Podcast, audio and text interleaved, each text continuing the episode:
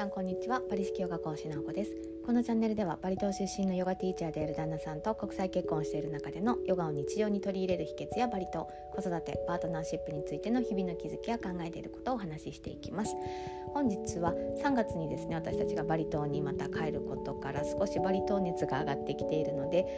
いろいろバリ島について今まで私が人生がよりよく変わってていったなと思うきっかけをくれたような出来事や、まあ、思いというのをちょっとね言葉にまとめてみたいなと思ったので本日はバリ島に行って人生が変わったこと1と題してお話をしてみたいと思っています。バリ島に行って変わったことはねもうたくさんあるんですけれどもまず一つずつ私の中でまとめていきたいなと思っているんですけれども一番最初にちなみにバリ島に行ったのは私が22か23歳ぐらいの頃の多感な時期に行ったんですけれどもなのでまだ若い時の私が一番衝撃を受けたことは何かなっていうのを思い返してきた時に一番言えることは人生はゆるい方がうまくいくなっていうのを22か23の時に思ったんですけれどもこれはどういうことかというとなんかですね私はすごく真面目なところがあって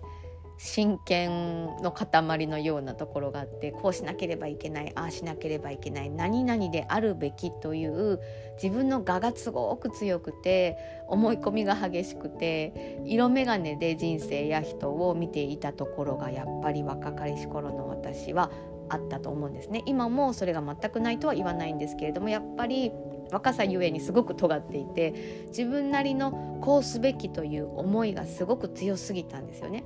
だからそのきつさや、まあ、厳しさが人にもそして自分にも向いていたのですごく生きづらかったんじゃないかなっていうふうに思います。で特に自分や近しい人に対してこうあってほしいというその自分の思い入れが強すぎたのがやっぱり2223ぐらいだったと思うんですよね。なのでこう恋人関係においても友達では許せることも自分に一番近い恋人とかになるとすごくなんかねああしてほしいこうしてほしいっていう思いをすごく投げているところがあってなんかねそれを自分なりに変わりたいなっていうふうにやっぱり思っていたんですよね。だからそういった時にバリ島に行ってすごく変わったなと思えるのはとにかくまあバリに行ったことがあられる方は分かられると思うんですけれどもバリ島って空港からしてもう空気が緩いんですよね。別にそれは気候が暑いとかあったかいとかなんかそういうことではなくってなんかもう道を歩いている空港を歩いている空港のスタッフですらこうスタッフ同士肩を組み合いながら歩いていくみたいな。日本の空港でそんなこう空港で働いている従業員の人たちがこう同僚と一緒に肩を組んで歩くみたいなのって見ないですよね。ピシッとして歩いてちゃんと働くみたいなところがあると思うんですけれどももうなんかバリ島の人たちってすごくやっぱり緩くてフレンドリーで人と人との距離が基本的に近い方が多いと思います。なのでなんかねもうその島全体のエネルギーにやられてこう堅苦しく生きなきゃってこうすべきべき論で生きている人はバリ島に一度1週間ぐらい使ってみるといいと思ってます。それはその島全体のゆるいこの南国独特のでもね南国独特って言ってもバリ島の横の島のロンボク島はそこまで私は感じなかったのでやっぱりねなんかバリ島に何かあると思うんですよね。でそのゆるさに浸かるということがとても私自身のなんだろうなこう構えていたところや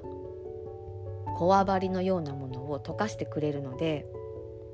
とにかく3日でもいい4日でもいいでもできれば1週間時間を作ってなんか私心も体もカチコチになってるなって思う方はバリ島に使ってほしいなっていうふうに思います。それはどうしてそういう風に緩い雰囲気がこう島全体から流れているのかなって思った時に私ねきっとそれは多分人の想念だと思うんですよね。人の想念が優しいのでなんか許容範囲が多分すごく広いと思うんですね。これしても OK ってここからここまではいいよっていう許容範囲が広すぎる人が多いと思います。だからその人の想念が作り出したその木が私たちの心や体をなんかゆるくしてくれるんじゃないかなっていうふうに思うんですね。なので通常だったらイミグレーションとか入国審査のスタッフの人たちって日本だったらピリッとしてて笑顔なんかほぼほぼ見ないと思うんですけれどももう一番最初にバリ島に行った時私それがすごく衝撃で入国審査のイミグレーションの人がもう横のスタッフとペチャペチャ喋りながら喋るからなかなか作業が進まないみたいな人がすごくもう100人ぐらい待っていたとしてもおしゃべりしたいなら横のスタッフとおしゃべりしてベラベラみたいなそれがイラつくっていう風に思われる方はいるかもしれないんですけれどもそれぐらいでも人生どうにかなるよねっていうふうに思わせてくれる島全体のエネルギーや人の気人の想念というのはなんかね使ってみる価値はあると思っています。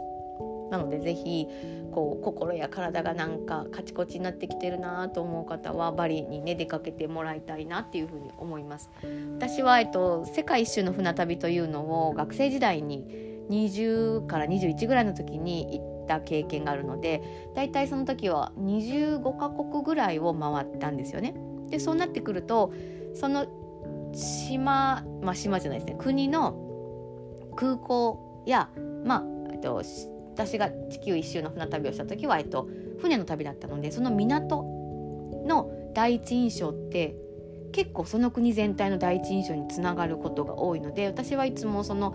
何か新しい国に入国する時はその港もしくは空港全体の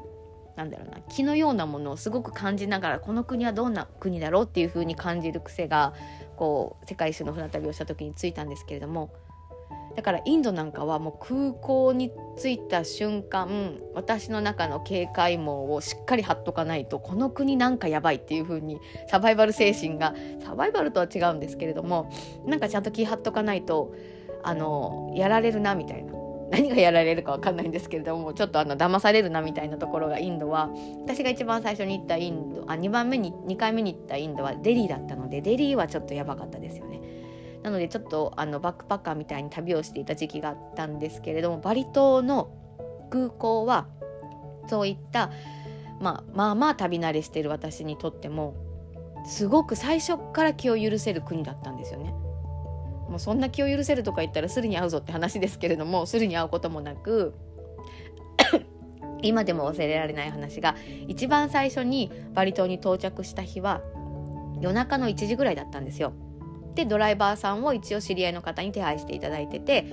まあ、ドライバーさんと空港出てから待ち合わせっていうところでこう通常バリ島は出たらあのドライバーさんたちが名前やホテルの名前えっとえっと、旅行客の名前かホテルの名前を持ってボードで立っているっていうのが通常なんですけれどもいくら探しても私の名前がないんですよね。で夜中の1時に着いて私合計して2時間ぐらい待ってたんですよ。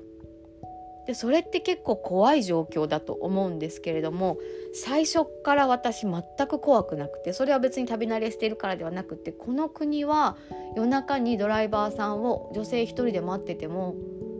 多分なんか大丈夫な国だぞっていう風に思えたんですよね。で実際に2時間ぐらいしてうろうろしてなかなかいないなと思ってそしたらちらっと目についたドライバーさんがもうほんと小さな1センチと2センチぐらいの四方の小さな紙切れに小さなローマ字で「なうこ」って書いてあるあの文字を見えて私名前直子なんですけど そのドライバーさん NA あ NANUKO って書いて「なうこ」って書いててえ？なうこと思って2時間して気づく私もあれなんですけれどもなんか最後3時ぐらいになると誰もねもうドライバーさんみんなピックアップして帰れてる中私残ってる数人残っててなんかあのドライバーさんずっといるなみたいな人の名前を見たら「なおこ」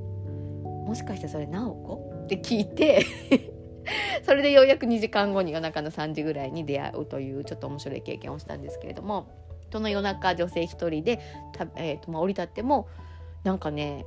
ゆるさゆえに包まれるようになんかもう大丈夫かって思わせてくれた国がバリ島で。そう人生は緩いぐらいがちょうどいいんじゃないかなと思えたのがまず